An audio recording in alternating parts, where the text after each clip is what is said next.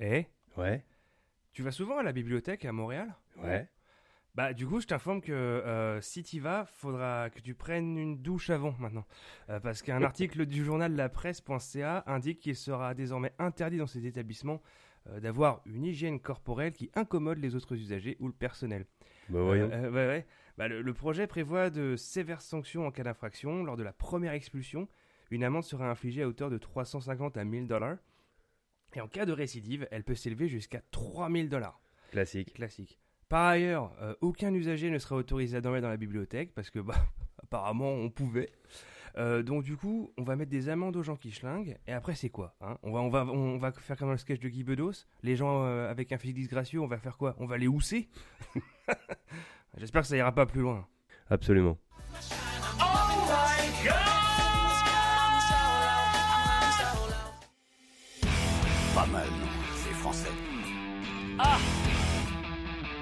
J'ai pas fait 5 bornes pour venir dans ta grotte remplir un formulaire. Vous pouvez ajouter grosse pute si vous en avez envie. Grosse pute Reste cool. Sac à merde. Où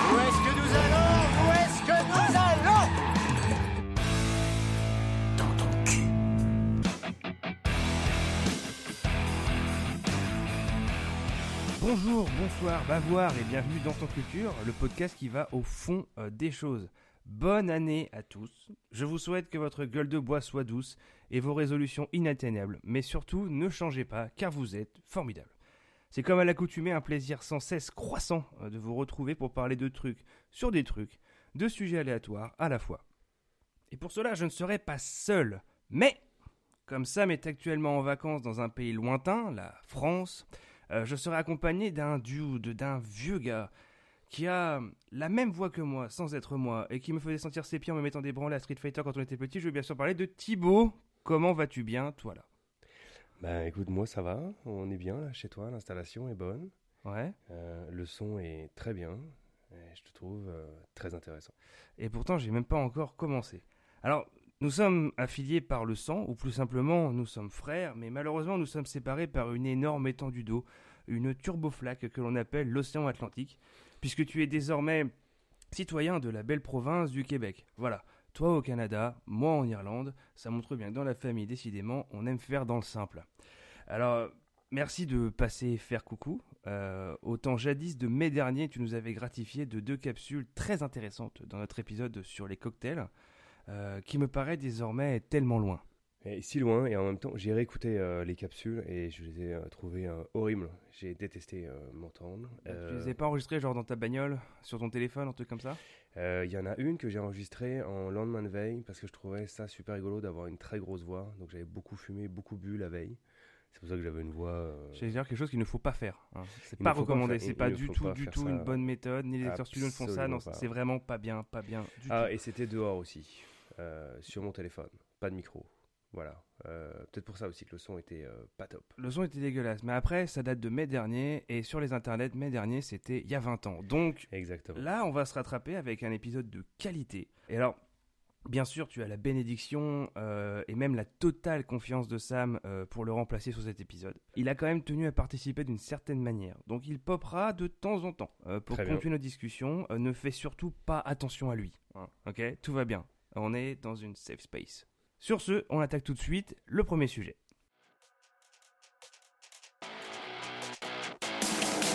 Le communisme, fuck yeah On pensait que ça allait péter, mais ça a pété quand même Tchernobyl, fuck yeah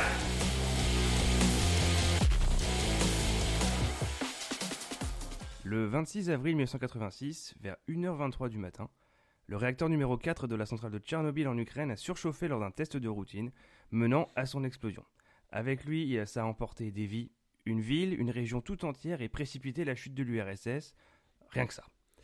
Euh, un peu comme détaillé dans mon précédent sujet sur le Titanic, qui est très intéressant d'ailleurs. Allez, Très très très intéressant. Très intéressant. C'est le Euh, plus intéressant. C'est probablement le plus intéressant de Oui. tous les épisodes. Euh, il se trouve que cette catastrophe a été magistralement portée à l'écran en 2019 dans une mini-série HBO de 5 épisodes euh, qui retrace l'ensemble de la chronologie des événements, de l'explosion et de toutes ses conséquences immédiates. Alors, je peux que la conseiller. D'ailleurs, je crois que je l'ai vue deux fois. Tu l'as vu, toi? Moi, je l'ai vu, ouais. Je l'ai vu au moins une fois. Puis j'ai trouvé que c'était la, la meilleure façon d'expliquer une réaction en chaîne, une réaction nucléaire. Oui, en plus, il l'explique euh, intégralement. Ouais, je pourrais pas le réexpliquer, mais c'est incroyablement. Bah moi, c'est ce que je vais essayer de faire, mais c'est vraiment le, le- le- c'était le gros challenge de ce sujet, quoi. Euh, ouais, je m'attendais à ça. J'en attendais pas moins de ta part, de toute façon.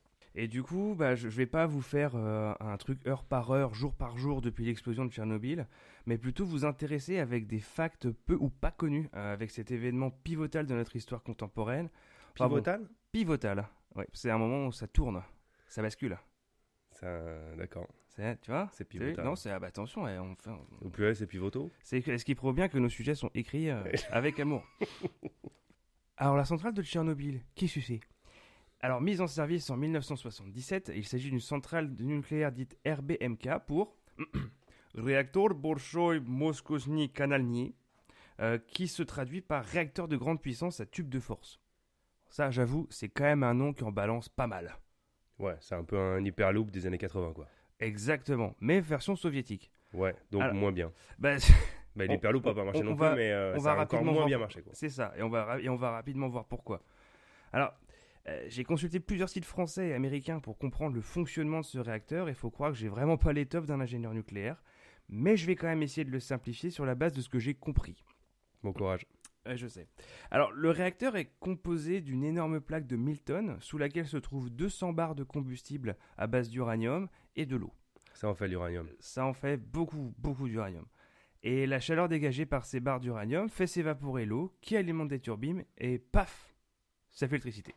Ok, donc C'est comme vrai. une locomotive à vapeur. Ouais, mais bon là je t'ai donné la version ultra simplifiée. hein. J'ai consulté, j'ai regardé des schémas et je n'aurais pas réussi à genre résumer le fonctionnement. en fait. Ok, t'as regardé des schémas, quoi. J'ai regardé des schémas, des images, euh, des vidéos des- et bon voilà. T'as regardé le PowerPoint que je t'ai envoyé sur Je- Tchernobyl?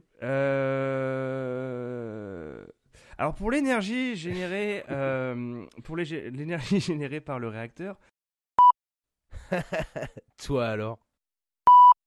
Euh, les ingénieurs pouvaient faire descendre des barres de contrôle qui permettaient de maîtriser la réaction en chaîne en enveloppant les barres d'uranium. Alors Thibaut, Ouais. en quoi ces barres de contrôle étaient faites? Est-ce qu'elles étaient en plomb? Est-ce qu'elles étaient en titane? Est-ce qu'elles étaient en graphite? Ou est-ce qu'elles étaient en poudre de perlimpinpin? Elles étaient en graphite. Ouais, ouais, il n'y a, même pas de suspense, quoi. Alors d'accord, donc là, donc on est, on est effectivement, on était en graphite, qui était une matière peu chère. Euh, et d'ailleurs, euh, bah, les, les morceaux de graphite qui étaient projetés en dehors du réacteur étaient parmi les, bah, les trucs les plus dangereux que la, que la centrale a Bah rejetés. Euh, parce qu'ils étaient excessivement radioactifs. C'est-à-dire que, bah, ça on le voit dans la série, hein, si tu touches un bout de graphite qui sortait de Tchernobyl à ce moment-là, tu, tu tapais une- immédiatement une brûlure au quatrième degré. C'est, Mm. Ça devait être très agréable. Et, euh, et en fait, la raison pour laquelle le réacteur a explosé, c'est que ces fameuses barres de contrôle ont mis trop longtemps, euh, mettaient trop longtemps en fait à descendre. Et du coup, ça n'a pas eu suffisamment euh, bah, la possibilité d'arrêter la réaction en chaîne. Ils ont, en gros, ils ont mis le réacteur sous, sous pression. Ils ont fait un test euh, pour voir euh, bah, comment est-ce que le réacteur réagirait en absence de, bah, un peu dans une, sorte, dans une sorte de surchauffe en fait. Ouais. Tu vois? Je sais pas si tu te souviens dans la série. Mais non, justement, à quoi ça servait exactement la barre de contrôle? La barre de contrôle, ça permet de, euh, de retenir. euh, alors, attends, là on parle vraiment. En gros, On a dit qu'on faisait ça, ça, parle, ça parle de neutrons. ça va- Non, en fait, c'est un truc qui permet de, de limiter la réaction, euh, de limiter les radiations émises par les barres de combustible. En fait, ça va les contenir. Ouais. Donc ça va réduire. Et, et voilà, mais sauf que là, ce qui s'est passé, c'est que bah, les barres de, de contrôle ne sont pas redescendues assez vite, ce qui fait que ça a surchauffé, mais à un point turbo Ça a peu réduit, quoi. Ça a, euh, Ça a réduit. Oui, mais- c'est ça, ça a réduit. On peut, on peut dire ça ça a comme ça. réduit euh, peu. Ouais. Et, euh, et donc ça a fait exploser littéralement le réacteur qui a quand même du coup euh, le, le fameux plateau de 1000 tonnes qui surplombait les barres a sauté comme un bouchon de champagne. lourd. Lourd, Lourd. très très lourd. Très, très lourd. Mais c'est une information très intéressante.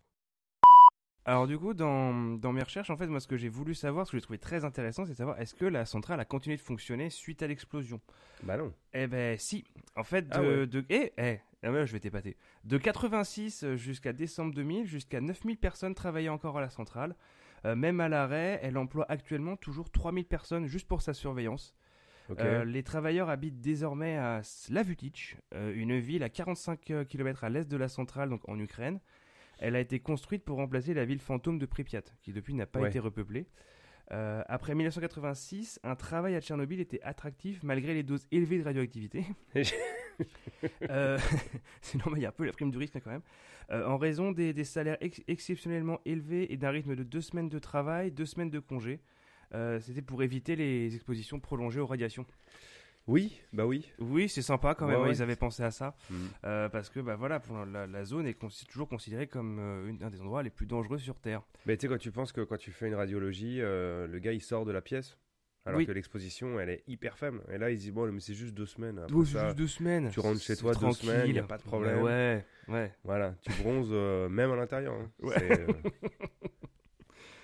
Alors, du coup, en lien un petit peu avec ça, donc les réacteurs ont été arrêtés les uns après les autres, parce qu'il y en avait quatre hein, quand même. Ouais. Donc le réacteur numéro 1 a été arrêté en novembre 96 parce que son maintien en fonctionnement aurait nécessité de très importants travaux. Je comprends, là, t'as plus trop envie d'investir. hein. bah ouais, ça a explosé en fait, les gars là. Ça ex- ouais, mais à côté. Ça explose Bah, à à côté. côté- ouais, mais Ouais. bon, ça part pas bien. Ça part... Non, c'est bof, c'est très très bof. C'est bof, ouais. Euh, le réacteur numéro 2 est hors service depuis 1991, suite à la, à la suite d'un incendie dans la salle des machines. Et pas de bol. Franchement, là, ça s'arrête pas, quoi.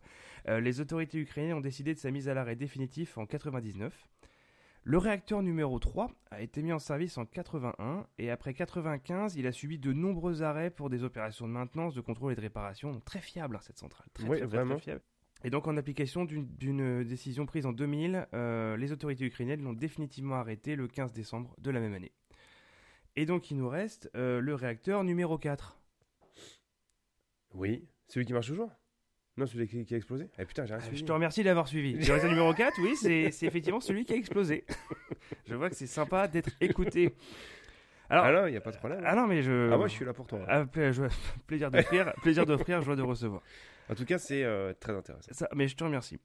Alors, bien que la centrale ne produise, euh, produise actuellement plus d'électricité, euh, le, décla- le déclassement des trois réacteurs, donc et avec tout le démantèlement et tout ça, prendra au moins jusqu'en 2065. Oh shit, Ouais. ok. Donc, c'est-à-dire que normalement, on est censé tous décéder en 2050 à cause du réchauffement climatique, Ouais, et Tchernobyl sera toujours là. ok. Est-ce que c'est pas magnifique? Ouais, mais de toute façon, après le, le- le traitement de l'uranium, en fait, il sera encore là pendant encore aussi euh, Ah non. plus longtemps que Alors, ça 2065, tombe quoi. bien, j'y viens. Ouais. Euh, parce que je vais te parler du corium. Oui. Alors, euh, quand le cœur du réacteur a complètement fondu le jour de la catastrophe, il a coulé jusque dans une salle sous le réacteur numéro 4 et s'est aggloméré pour, pour former ce qu'on appelle du corium. En fait, c'est un mélange de ciment, d'acier et d'uranium fondu. Ok. Et donc, le corium de Tchernobyl a atteint 2600 degrés, soit un truc qui est deux fois plus chaud que la température de surface d'une navette spatiale quand elle rentre dans l'atmosphère, et, euh, et à peu près la, bah, la moitié de la température à la surface du Soleil.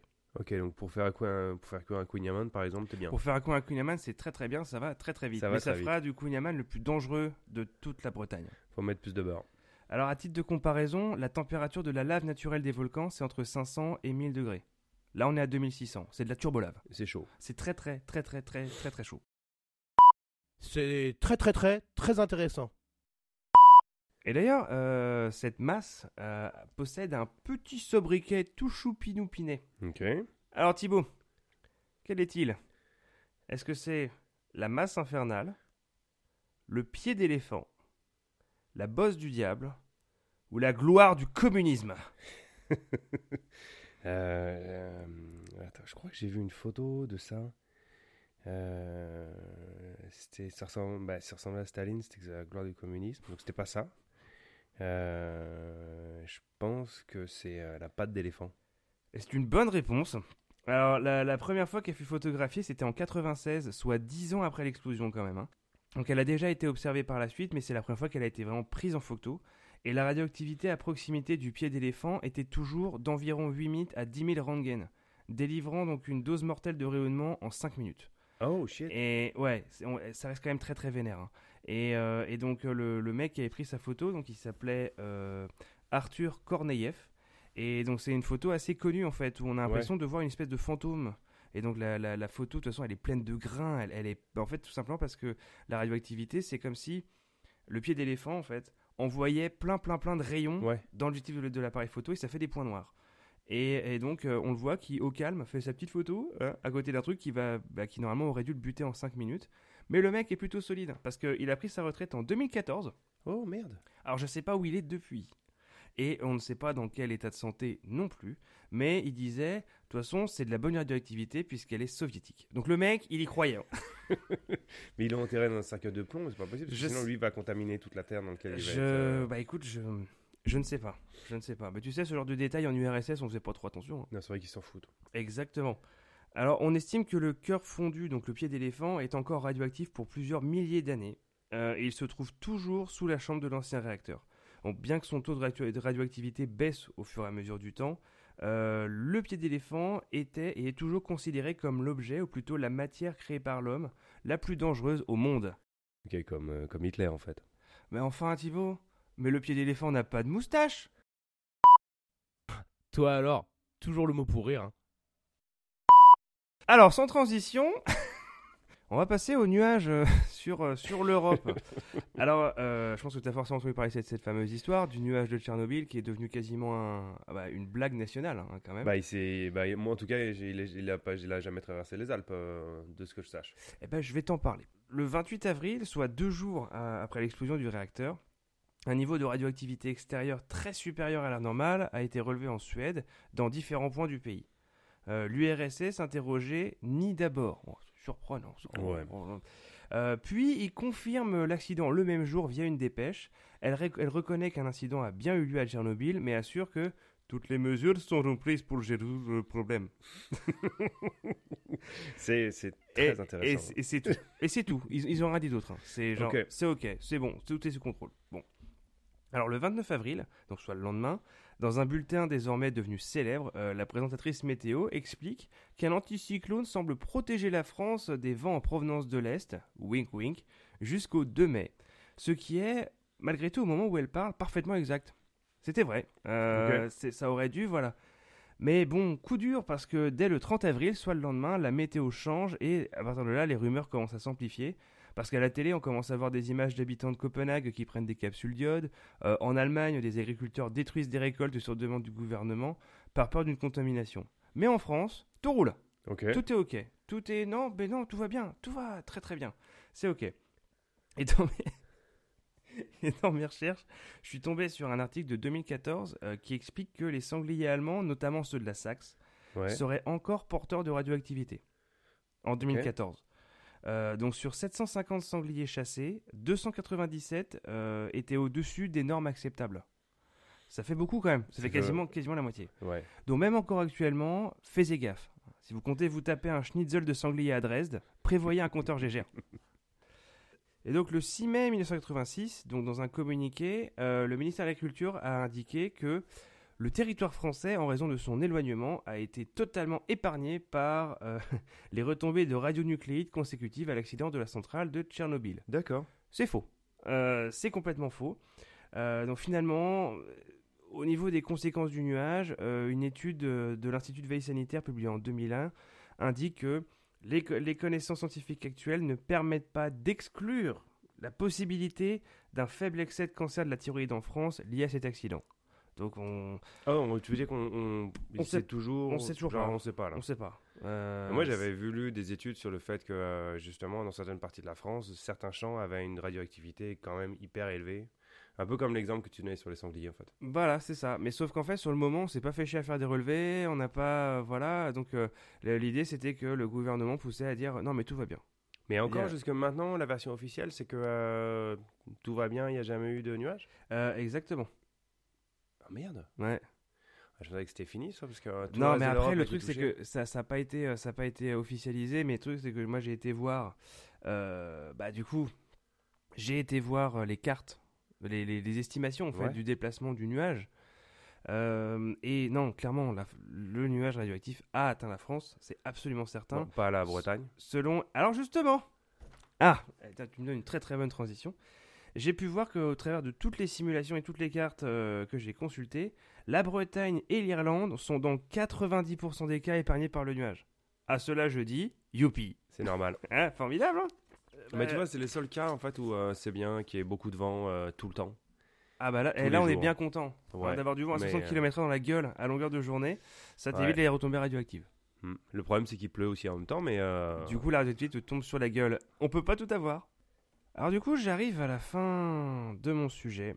Et on sait désormais que la catastrophe de Tchernobyl est surtout due à un problème de conception des réacteurs de conception de, con- de De conception, de conception des réacteurs RBMK, réacteurs qui étaient pourtant censément le fleuron de l'industrie soviétique dans l'énorme concours de bits qui était la guerre froide entre USA et URSS. Euh, ironiquement, c'est bien ce fleuron qui, par sa destruction, mettra littéralement cette dernière à genoux et précipitera sa chute. En effet, la gestion de la crise de Tchernobyl a coûté des milliards de roubles aux soviétiques, et encore à ce jour, cela coûte des millions de dollars tous les ans à l'Ukraine ainsi qu'à l'Union européenne pour maintenir, surveiller et donc décontaminer ce qui est désormais une relique d'un temps révolu.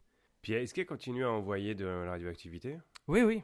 Bah, en fait, Malgré le, le dôme bah, il y a, y a des, en fait, il y a surtout autour de la centrale, euh, des, t'as des trucs, par exemple, euh, dans la ville de Pripyat, Ouais. T'as les uniformes des pompiers qui sont intervenus le soir, le premier, le soir de l'explosion, qui sont dans un sous-sol et qui sont toujours très radioactifs. Ouais. T'as euh, les, les, les grues, qui ont, enfin non, les pelleteuses, qui ont servi à dégager les gravats, pareil. Euh, et puis bah t'as le fameux pied d'éléphant. Et là ça, je, je sais pas qu'est-ce qu'ils vont faire parce que Bah, ils peuvent rien faire. ils peuvent rien faire. Le l'enfouir, laisser sous puis- le, bah ils ont mis l'arche, l'énorme arche construite par Eiffage, Ouais. euh, qui est désormais en place depuis Et 2016. Fage, je une, euh, une compagnie euh, française. compagnie française euh, Coco Rico. Voilà. Et, euh, qui donc voilà, qui a construit une énorme arche pour remplacer le sarcophage initial qui avait quand même été fait à l'arrache, euh, bah, bah, parce qu'il fallait bien mettre quelque chose par dessus. mais pour l'instant, bah, le pied d'éléphant, il va rester là. Euh, on va dire qu'il fait chier personne ou presque. Ça reste toujours la matière la plus dangereuse au monde. Oui, ouais, ouais. Bon alors voilà, tagada, tagada, soin soin, c'était le fun. Euh, mais toi, je crois que tu vas nous parler d'un dude qui, euh, bien qu'engagé, n'était lui pas communiste. Pas vraiment, non.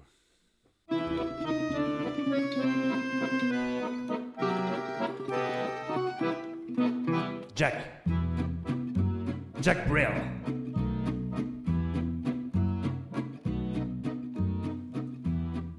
Ok, bah là c'est à moi. Euh, écoute, je voulais commencer par euh, rendre un petit hommage à, à Sam, parce que euh, normalement c'est lui, c'est lui le, le vieux gars, c'est lui. C'est lui dude. qui est en face de moi normalement. Ouais. ouais. C'est ça. Et donc je préparais un petit hommage à, Sam. Oh, de son vivant, c'est mignon. Oui. Et parce que Sam, euh, écoute, si j'espère qu'il est le drapeau de ton autisme, j'espère qu'il est le sexe de ta grenouille, le tabac de ta weed, le Sylvain Durif de ton greenwashing, l'araignée de ton véganisme, le Mars de ton alphabet, et si j'espère aussi qu'il est le Kleenex de ta chanson française, je sais qu'il est le syndrome de ton humour, et j'espère qu'il est le cocktail de ton proudhon. Eh bah putain. En plus, t'as cité énormément de sujets qui sont très intéressants. Ils sont tous Très, très, intéressants. Ouais, très très très intéressants. Ouais. Donc, euh, donc je ne vais pas parler du Titanic, ma- ma- malgré le fait que je trouve que ce soit le plus intéressant. Ah, je te remercie. Voilà. Voilà, voilà, voilà. Et puis, voilà, voilà, voilà. voilà, voilà, voilà. Mhm. Et puis, euh, et donc c'est ça. Et puis là, moi, donc tu, tu m'as pigé euh, Brel. Et ça, c'est quand même cool parce que euh, Brel, Tchernobyl, joyeux Noël. Ça fait Tchernobyl. Ça fait Tchernobyl. Euh, et puis, donc moi, je, je me suis dit que j'allais commencer en fait par raconter la vie de Brel. Toi, tu m'avais dit, c'est pas une bonne idée, mais euh, du coup, je vais le faire quand même parce que c'est ce que j'ai prévu. Ah ouais, moi je dis que c'était pas une bonne idée, mais je t'ai pas dit de ne pas le faire.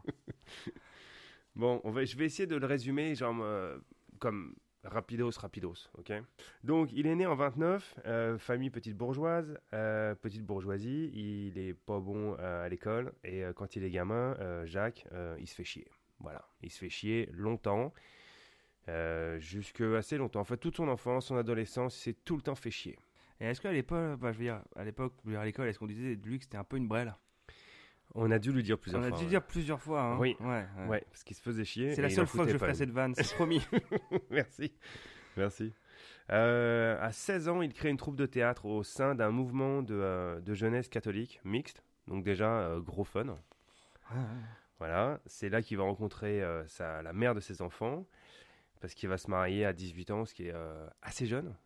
Ouais, à l'époque ça devait se faire, je pense, hein, mais. euh, À 19 ans, il passe en service militaire. C'est là qu'il va chanter la C'est de là que va lui sortir cette chanson que, ça- que tu connais peut-être au suivant.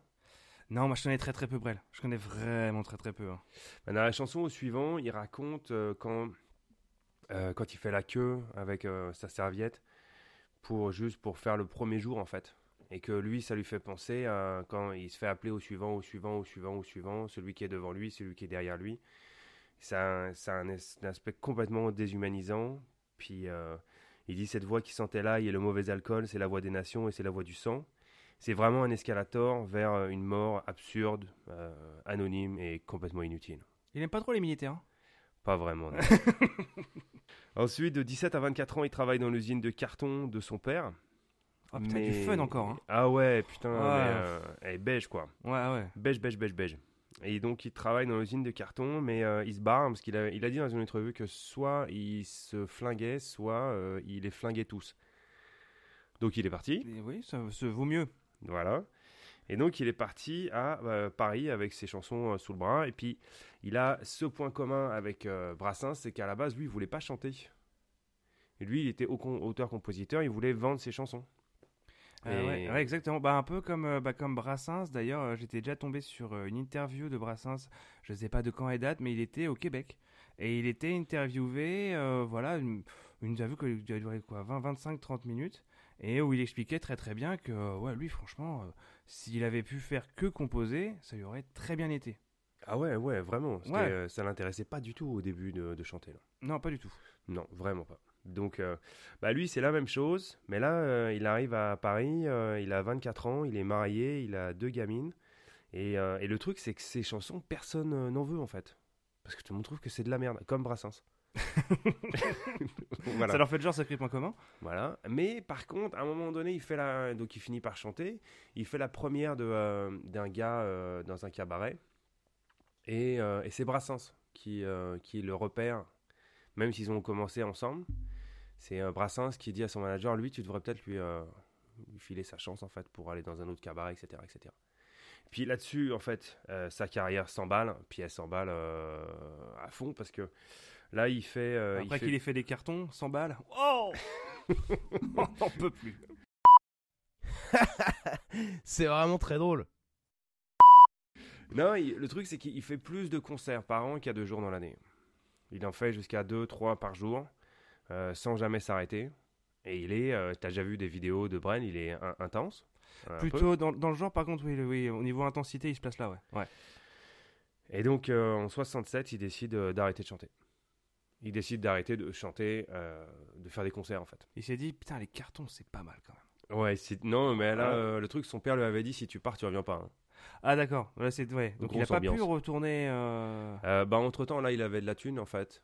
Puis il était connu, il était mondialement connu, en fait, à ce moment-là. Donc, en 67, il avait, il avait quel âge? Euh, 67, euh, 20, 29, 38 ans. Ah, ouais, d'accord. Donc, il a quand même bien roulé sa bosse quand même à ce moment-là. Ouais, pas ça fait 14 euh, ans en fait. Il a fait 14 ans de, de tournée Ok, ouais, ouais. et il a arrêté. Il a arrêté, mais il était intense. Il a dit de Piaf qu'il avait vu en concert et il avait dit en sortant d'un de ses concerts, eh ben le gars, il envoie du pâté. Ah, je la reconnais bien là. Ouais. Euh, et sachant que euh, bon, elle a dit quelque chose à peu près comme ça. Et sachant que c'est Edith Piaf, ça, en- C'est cool. c'est cool. C'est cool. C'est cool parce qu'elle envoyait du pâté aussi. Ah, bah, plutôt, ouais.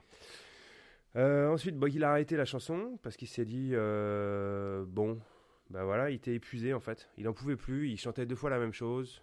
il se répétait. Il n'arrivait plus à jouer. Il jouait des personnages. Puis là, il y croyait plus. Il se trouvait trop vieux pour faire certains personnages. Donc, il a décidé de d'arrêter. Donc, il a écrit une comédie musicale. euh, il est il s'est lancé dans le cinéma.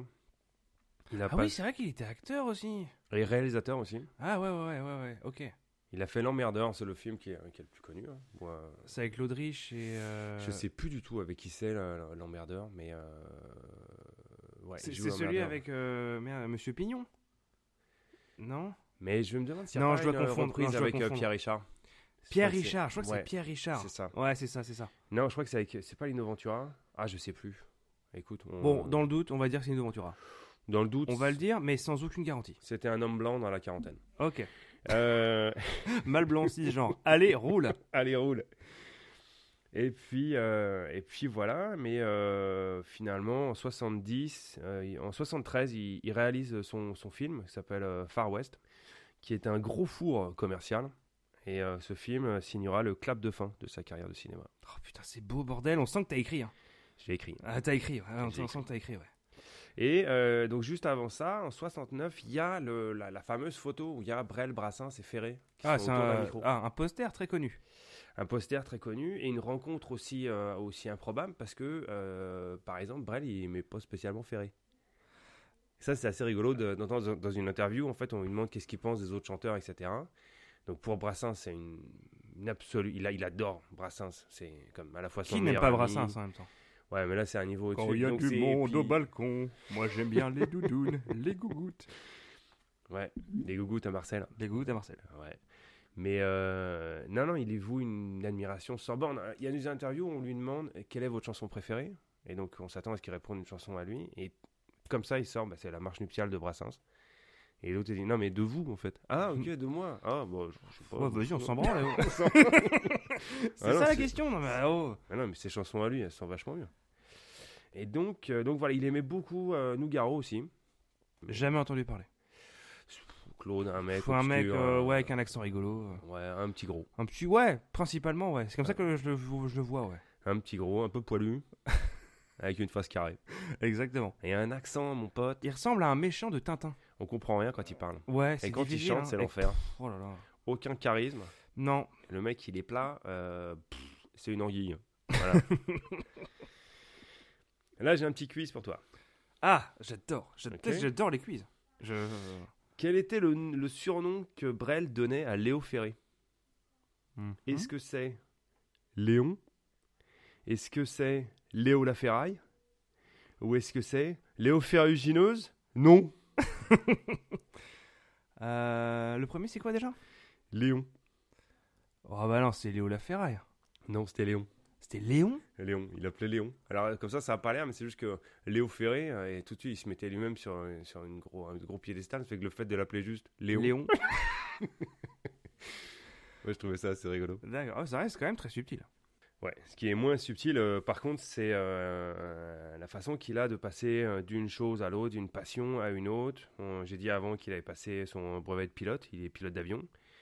Euh, il a réalisé des films, il a réalisé une comédie musicale et il a euh, fini sa carrière de chanteur en fait sur scène. Et donc là, il décide d'aller euh, faire un tour du monde en bateau pendant trois ans. Classique. Parce qu'il s'est découvert une nouvelle passion, c'est la voile. Donc il part d'aventure en aventure, le gars. Le problème, c'est que un an après son, le début de son tour du monde, qui doit normalement durer trois ans, il a une douleur, une méchante douleur à la poitrine, il est rapatrié à l'hôpital, et là, on lui enlève un morceau de poumon, parce qu'en fait, il a un cancer des poumons. Ah bah il est, il est souvent, euh, bah, quand, quand, on, quand on le voit, il est souvent une clope au bec hein, quand même. Euh, ouais, donc ça n'a pas arrêté. Très très souvent. Puis il n'a pas arrêté, euh, euh, même avec un poumon en moins. Bah non mais c'est un bonhomme, attends. un- le mec, il continue, il a pas arrêté par ça. Pas parce qu'il me manque un bout que je vais m'arrêter. Non mais attends. Donc finalement, son tour du monde, il arrête aux Marquises. Aux Marquises, c'est en plein océan Pacifique, à côté de, de, de Hawaï. Et puis, euh, mais il est trop diminué pour continuer le tour du monde, donc euh, il s'arrête aux Marquises. Il pose ses, euh, ses bagages. On est en 1975, il a 46 ans et il lui reste 3 ans à vivre. Voilà, moi je t'avais dit que ça allait mettre du fun. C'est la fête. Et là, c'est marrant parce qu'il se concentre sur sa vie. Il jouit d'un certain anony- anonymat, par exemple. Et à un moment donné, il va voir euh, chercher son courrier. Et puis euh, là, le, le gars de la poste lui dit Bah là, euh, ouais, effectivement, j'ai du courrier pour Jacques Brel. Je dis Ouais, j'ai euh, pour Jacques Brel. Et là, il dit Bah, c'est moi. Et il dit Mais ok, mais vous avez un, un passeport quelque chose, une pièce d'identité? T'as vu ma gueule ou quoi? Et il dit Bah, c'est moi. Il dit Bah, je suis censé vous connaître. Donc là, il rigole, il fait de Bah, non, en fait. Donc là, il est dans un endroit où personne ne connaît, personne ne sait qui c'est. Et là, il reprend son, son, son pilote d'avion. Donc là, il a un petit, un petit avion. Son avion, il s'en sert euh, bah, pour aller emmener des gens à l'hôpital, euh, pour euh, des courses, pour emmener des enfants à l'école. Il est connu comme le gars, en fait, qui rend des services avec son avion. Parce que de toute façon, il a que ça à foutre. Et puis qu'il adore ça à piloter. Puis là, enfin, il a une raison de piloter. Du coup, il fait de euh, l'épandage, il fait des trucs comme ça quoi. Je pense pas qu'il fasse des pendages. Mais, euh, mais ça, il rend service à tout le monde, à la communauté, gratos, avec son avion. De toute façon, il a plein de thunes, ça fait qu'il s'en fout. Et euh, mais c'est là aussi qu'il va écrire son dernier album qui s'appelle Les Marquises, qui, qui ne chantera jamais en public, évidemment, et qui va sortir euh, un an avant sa mort. Ok. Et ça va être l'album qui, a, à l'époque, c'était le record absolu de précommande, parce que tout le monde s'attendait à, à- Elle avait oublié, en fait, Brel, vu qu'il était parti s'enfuir. euh, Donc en fait, il a fait son comeback juste avant de décéder. Exactement. Ah putain. Il a fait un bête de comeback, puis euh, et il est mort, ce con. voilà. Voilà. Ça, c'est un sacré jugement de valeur de ta part. Moi, j'irai pas jusque-là, mais d'accord. Et, euh, et là, je vais revenir sur un. J'avais un petit quiz euh, pour toi. Attends, je le retrouve. Ici. Ah, mais je suis Prey. Alors, ça, c'est le sur... Quel surnom euh, donnait Brassens à Brel Quand Brassens parle de Brel, est-ce qu'il parle du gars qui part dans toutes les directions? Est-ce qu'il parle de l'abbé Brel Ou est-ce qu'il parle d'abbé Blair à tous les Bretons. hein. Euh, euh, je, je crois que j'ai déjà vu ça et que c'est effectivement l'abbé Brel. Exactement. Ouais Ouais. Parce qu'il portait une sorte de chasuble dégueulasse que les premières fois où il est- s'est monté sur scène, puis c'est comme ça que Bra- Brassens l'a surnommé. C'est très intéressant. C'est très Ah, intéressant. c'est très très intéressant. Puis si on a le temps, on a le temps ou pas? Ah, mais, on a, mais on a toujours le temps. Bon, parce que je voulais parler d'une chanson, mais le truc c'est que je me suis rendu compte que c'est la chanson la plus badante euh, que j'ai entendue moi de, de Brel. Et je me suis dit, tiens, je vais parler de cette chanson-là, qui est la chanson la plus badante. Ah, mais vas-y, continue, continue. Après, De, après son cancer des euh, poumons et tout, on est plus à ça après. hein.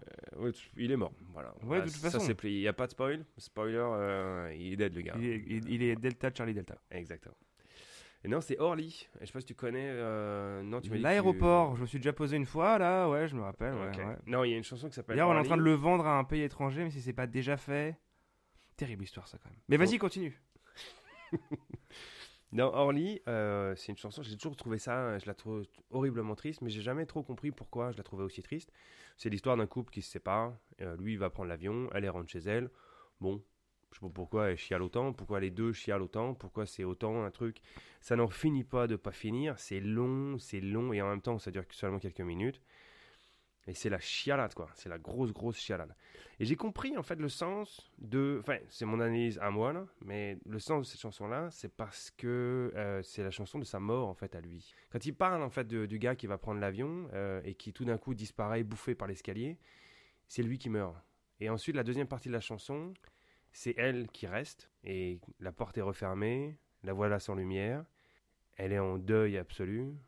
Il y a des phrases magnifiques hein, quand elle dit qu'elle a perdu des hommes, mais là, elle perd l'amour. Non, non, mais là, Ah non, vois, mais c'est. euh, non, mais voilà. on- non, mais si t'as pas les poils, t'es Jeffrey Dahmer. Puis, euh, le truc, c'est que euh, au final, c'est vraiment ça. C'est... Puis même à la fin de la chanson, la toute fin, les dernières phrases qu'il prononce, parce que jusque-là, il est juste euh, le narrateur, il raconte ce qui se passe. Et là, les dernières phrases, c'est je la vois, je la suis, là, creepy. hein. Je n'ose rien pour elle, mais c'est parce que c'est son fantôme en fait. Lui, il est déjà mort. Oh là là, et euh, c'était un mec sympa avec qui passait des soirées ou trucs comme ça Parce que t'imagines Mais le truc, c'est que Là, on dirait Edgar Allan Poe. sur, le, sur le La dernier album, vacuité sur, de l'existence m'écrase. sur le dernier La album- mort est tout autour de nous. Sur le dernier album des Marquises, là où il y a Orly, il y a aussi Les Remparts de Varsovie. Et Les Remparts de Varsovie, c'est une chanson que je t'encourage à écouter parce que Les Remparts de Varsovie, moi, chaque fois que je l'écoute, euh, je souris ou je rigole des fois. Oh, j'ai cru que t'allais me dire j'ai envie d'envers la Pologne. ah, là. ah j'ai- t'es passé à ça, hein Ah. On est passé à ça, ouais. Et puis, euh, et puis voilà, après, euh, le truc, c'est que j'étais parti. Ah, tiens, oui, sur la partie sombre de, euh, de Jacques Brel. On n'y était pas déjà là? Euh, non, une autre. D'accord. Une autre. Euh, Il y, a Il y a David- définitivement plein de surprises. hein. il y a David Bowie qui a, qui, a, qui, a, qui a chanté une reprise d'Amsterdam en anglais, qui est assez connue. Euh, puis ça a aidé aussi à ce que Brel soit plus connu à l'international. Il a été beaucoup repris, hein, mais euh, il a été repris notamment par David Bowie. Mais quand David Bowie, qui était très fan de Brel, a voulu le rencontrer, Brel a refusé de, de le voir et de lui serrer la main. Pourquoi? Est-ce que c'est parce qu'il est gay? Est-ce que Oh, c'est un quiz Oui, c'est un Ah, quiz. mais annonce aussi, moi j'étais pas prêt. Ok, c'est un quiz. Ah, super, C'est un vas-y. quiz. Pourquoi Brel a refusé de serrer la main de Bowie? Uh-huh. Ok. Est-ce que c'est parce qu'il est gay? Est-ce que c'est parce qu'il est blond? Est-ce que c'est parce qu'il est anglais? Ou parce qu'il aurait mauvaise haleine? Ah, c'est du. Je connais euh, trop peu Brel pour, pour être certain, donc je vais vraiment assez euh, shot in the dark. là, je vais essayer. Je dirais que c'est parce qu'il est anglais. Et non, c'est parce qu'il est gay. Ah putain, je me suis dit non, il va pas être homophobe. Et. Et si. Euh, Après, il y a pas de. J'ai pas trouvé de source précise parce qu'il y a pas. une- y a pas de Ok, source donc ça, c'est un truc à prendre avec des pincettes. C'est à prendre avec des, avec des pincettes. des petites ouais. pincettes. Avec des pincettes. Mais je l'ai revu quand même souvent. Je l'ai, je l'ai, je l'ai vu souvent. Euh, puis la phrase exacte qu'il leur a dit, c'est euh, en gros pour qui pour qui elle se prend cette tapette. euh, non, je veux pas, je veux pas la voir. Alors ça, c'est limite limite par contre. hein. Bon, alors, euh, je sais que ça remet dans son contexte et que ça à prendre avec des pincettes, mais je- Oui. on est quand même en 2023. Euh, et euh, bon, on ne soutient absolument pas l'utilisation de ce genre de termes. Mais donc, du coup, tu dis que ça quoi C'est des trucs qui ont été rapportés? C'est Enfin, des propos, c'est des propos rapportés. que, donc si, à chaque fois, ils ont une- la source est un peu différente. Le truc, c'est que pour avoir écouté beaucoup d'entrevues de, de Brel, euh, lui, quand il va parler, il parle toujours de relations homme-femme. Il- il- et c'est inconcevable en fait euh, l'amour autrement qu'un homme vers une femme ou une femme vers un homme. Euh, Il y a quelque chose de euh, quand il va parler d'amitié entre hommes, il y a des moments où tu sens qu'il est sur le bord de dire ouais mais je suis pas voilà. Ouais, ouais, voilà. ouais, donc c'est pour ça que ça me semble pas ça me semble pas débile. D'assumer que c'est probablement ce qu'il pensait. ouais ouais ouais. Après est-ce que ça va avec l'époque? Bah, complètement parce que euh, Ah, ah, c'était quand même vachement plus simple avant, hein. Les petites cases. Ouais. Ah, c'était bien. hein. Ah là là. Et puis quand, euh, quand j'ai décidé d'attaquer euh, sur, sur Brel, je me suis dit que j'allais l'attaquer un peu plus frontalement. Puis euh, par rapport à sa misogynie, par exemple, par rapport à d'autres choses comme ça, en fait, qu'il dit dans ses textes. Ou même par exemple dans Orly, quand il dit qu'elle elle est, elle est perdue, finalement, bah, en gros, une fois que lui, il meurt, elle, sa vie est terminée. Et je trouvais ça assez, Ça assez s'arrête nul. que à ça, bien sûr. hein. Ouais, ouais. Bah ouais, c'est Mhm. ça. Et en fait, je pense que je me suis trompé sur plusieurs points de vue. D'abord, la première fois, c'est- la, la première chose, c'est que si tu inverses les sexes, bah effectivement, si elle meurt, sa vie à lui s'arrête aussi. Ce qui fait que tu peux pas juste le réduire à cette case-là. Et puis, euh, il y a aussi des choses qu'il a dit en disant, par exemple, que euh, la, la musique, c'était un- c'était une affaire de, de femelles et de, et d'enfants. Bon, après ça, des années plus tard, il dit non, c'est plutôt un- une chose de femmes et d'enfants. Et en fait, on se rend compte qu'il ne sait pas exactement qu'est-ce qu'il veut dire et que ça sort un peu tout seul. Mon point, c'est que. Peut-être qu'il parle d'animaux. Il parle d'années. Mais le truc, c'est que. Il, il- Peut-être qu'il parle de canards, on sait pas. Peut-être.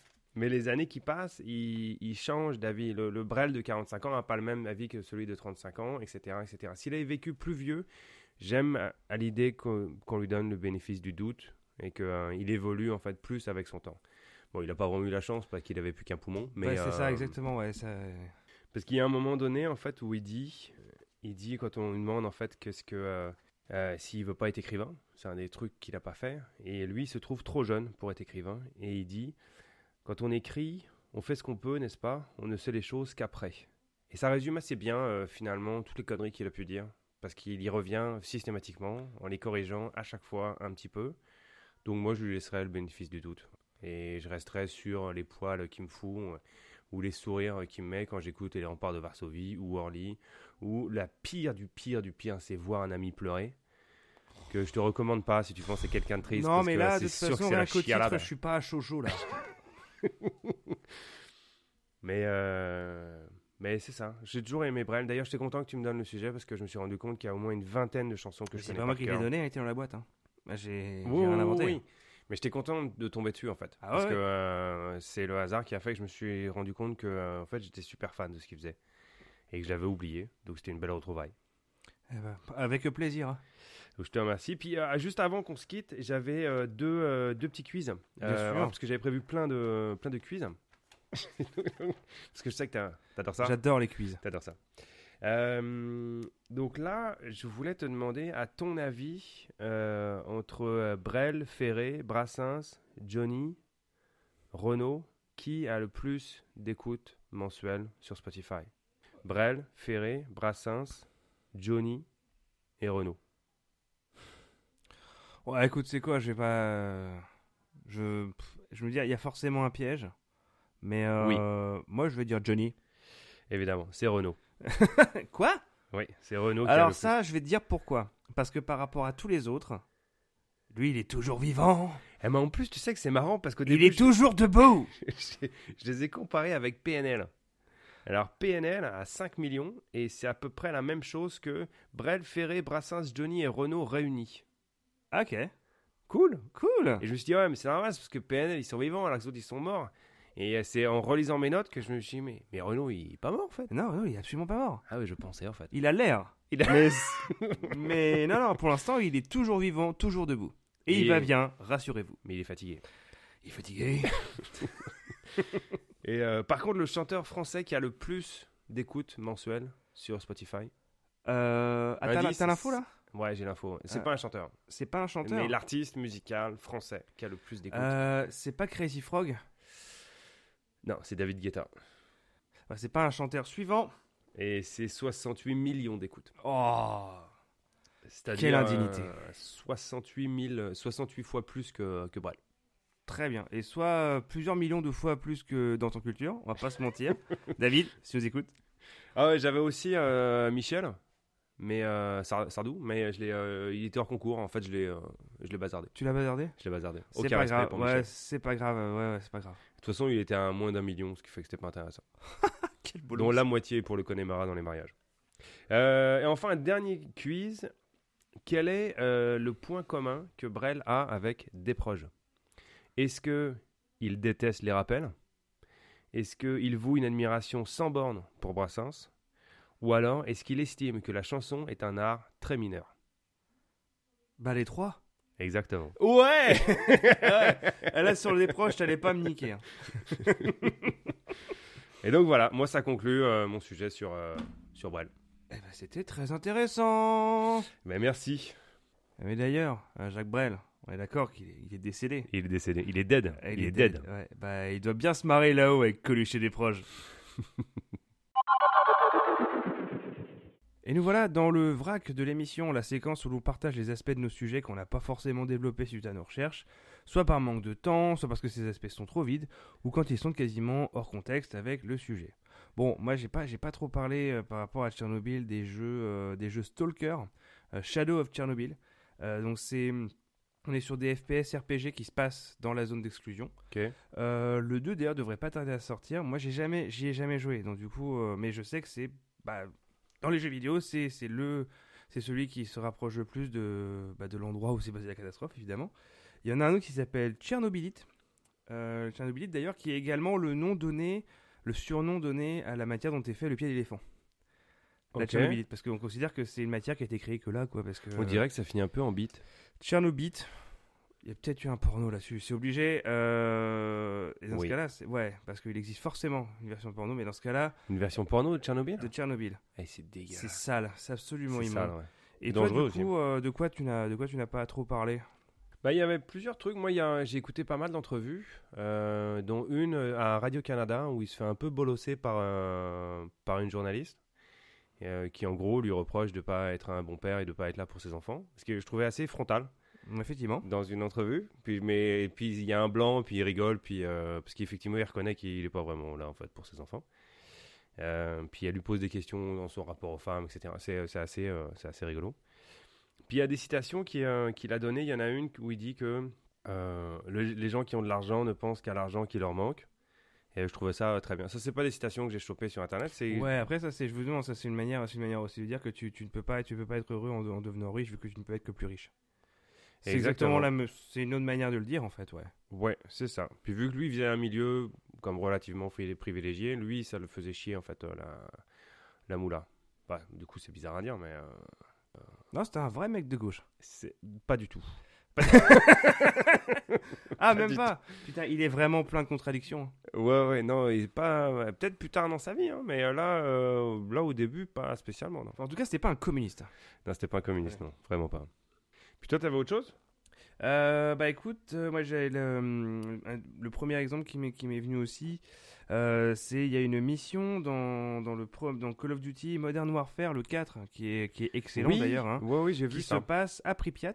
Ouais. Euh, où c'est une mission d'infiltration dans la zone d'exclusion. T'as des moments qui sont quand même extrêmement impressionnants parce que tu visites la ville de Pripyat. Ouais. Euh, et euh, il y a- il y, a notamment une scène où tu euh, donc es en tenue de camouflage et tu es allongé par terre pendant que des soldats russes passent à côté de toi. Et c'est un moment extrêmement tendu qui n'avait jamais été fait dans un jeu avant en fait. Et où vraiment, si jamais tu bouges, ils te butent direct de manière très brutale. Mais j'ai joué, à, j'ai joué à ça, je me rappelle, ouais. Ah ouais, ouais, non, cette mission est, ex- est, est vraiment excellente et elle se termine sur, en gros, euh, t'attends que l'hélicoptère vienne te chercher et t'es sur la place où il y a les fameuses autotamponneuses et la grande roue. La de grande roue, ouais. ouais, ouais. Et cette séquence, en, en- quand t'es en mode difficile, est à te faire chier du sang. Elle est extrêmement dure parce que tu n'as nulle part où te planquer et les mecs arrivent encore et encore et encore et encore. Euh, voilà, mais honnêtement, oui, c'est une des missions les plus iconiques de toute la saga Call of Duty, Ouais. sachant qu'il y en a beaucoup, hein, des, des, euh, des, des Call of Duty. Euh, donc voilà, et puis bah, ouais, il y a aussi la chanson euh, Wolves of Chernobyl de, de Municipal Waste sur l'album Massive Aggressive. Excellente chanson, d'ailleurs, je ne peux que la conseiller. Et, et enfin, bah, dans notre épisode sur le cannabis, qui est très intéressant. hein. Il Elle- est elle très très, intéressant. Il est vraiment très intéressant. Vraiment, allez l'écouter. Donc le Ouais. Cherno, c'était, c'est le surnom que tu donnes à de la résine de cannabis de très mauvaise qualité. Voilà, est-ce que tu avais autre chose euh? Euh, oui, il y avait autre chose. Puis là, c'est freestyle. J'ai pas mes notes, mais euh, de ce que j'ai regardé, il y avait, je trouvais des parallèles intéressants entre la vie de euh, Jacques Brel et de Bruce Dickinson. Alors là, tu m'intéresses. Ils ont tous les deux été pilotes d'avion. Oui. Ils ont tous les deux en fait travaillé dans plusieurs domaines artistiques. D'ailleurs, il faut bien préciser, Bruce Dickinson, chanteur d'Iron Maiden. Oui, évidemment. bien sûr. évidemment. Et puis si, si Brel avait vécu plus longtemps, il aurait aussi fait plein d'autres choses en fait, aussi versatiles que Bruce Dickinson. Après, on n'est pas sur la même musique. Il faisait de pas- l'escrime? Il faisait pas d'escrime, mais euh, mais il a réalisé des films, joué dans des films, euh, fait un tour du monde en bateau. Au moins, bah, au moins il a essayé. J'ai essayé. Il était pilote d'avion. Après, c'était pas les mêmes avions. Bruce Dickinson, on est, on est sur, du, sur du gros avion. hein. C'est pas la même taille. Euh, là, c'est des, plutôt des, des- des- petits avions. Des petits avions de, entre des, Des îles coucous. du Pacifique. Des coucous. Des Des coucous. Ouais, des coucous. Des coucous. Mais euh, il avait cette, euh, cette, euh, cette vision des choses, Brel, qui disait toujours qu'il faut aller voir. Même s'il y a une tempête. Il disait que les- ceux qui ont toujours raison, c'est ceux qui restent au sol quand le ciel est mauvais. Parce que c'est ceux qu'eux, ils n'auront jamais d'accident. Et que Ah ouais. l'important dans la vie, c'est d'aller voir. Même si. Et de euh, le potentiellement bien décédé. ciel- Et potentiellement décédé. Et c'est ce qui lui est c'est arrivé. ça qui est- Parce qu'il est dead. Eh bien voilà, merci d'avoir passé cette petite heure avec nous en espérant que vous avez passé un bon moment et appris des tas de petites choses, comme à l'époque dans C'est pas sorcier, mais en plus rigolo. Et bien sûr, on vous revient avec une nouvelle émission très intéressante dans deux semaines. D'ici là, abonnez-vous sur votre plateforme où vous écoutez vos podcasts et mettez-nous donc 5 étoiles parce que clairement, on ne mérite pas moins. Et évidemment, suivez-nous sur Instagram pour être tenu au courant des futures sorties. Alors merci Thibaut hein, pour ton sujet très intéressant également sur Jacques Brel. Euh, tu reviens quand tu veux. Hein bon, en attendant, bon retour chez Toué là. Oui, ben euh, ce sera pas euh, tout de suite, tout de suite. Je, te... je vais te dire Ah, mais ça. c'est pour ça que cet épisode était spécial. Il est très spécial. Il est très, très spécial. Très intéressant. Mais pas à la manière de genre maman me dit que je suis spécial. Non, vraiment, Il il était, était très, spécial. Mais alors vous deux, vous faites vraiment la paire. Mais euh, moi, j'ai hâte que, euh, que Sam euh, revienne. Puis j'ai hâte de réécouter en fait, vos prochains euh, épisodes ensemble. Euh, J'écoute depuis le comme début. Je suis tous un- les je gens suis qui nous écoutent. depuis la première heure. Et ouais, et je te remercie. Ouais. Et euh, c'est pas prêt de s'arrêter. Un peu comme Johnny, t'as pas l'intention de t'arrêter là. Ouais, mais ouais, lui aussi, il est dead. Lui, il est dead. Il est Bon, allez là-dessus, euh, on se voit dans deux semaines. Kenavo les potos. Salut.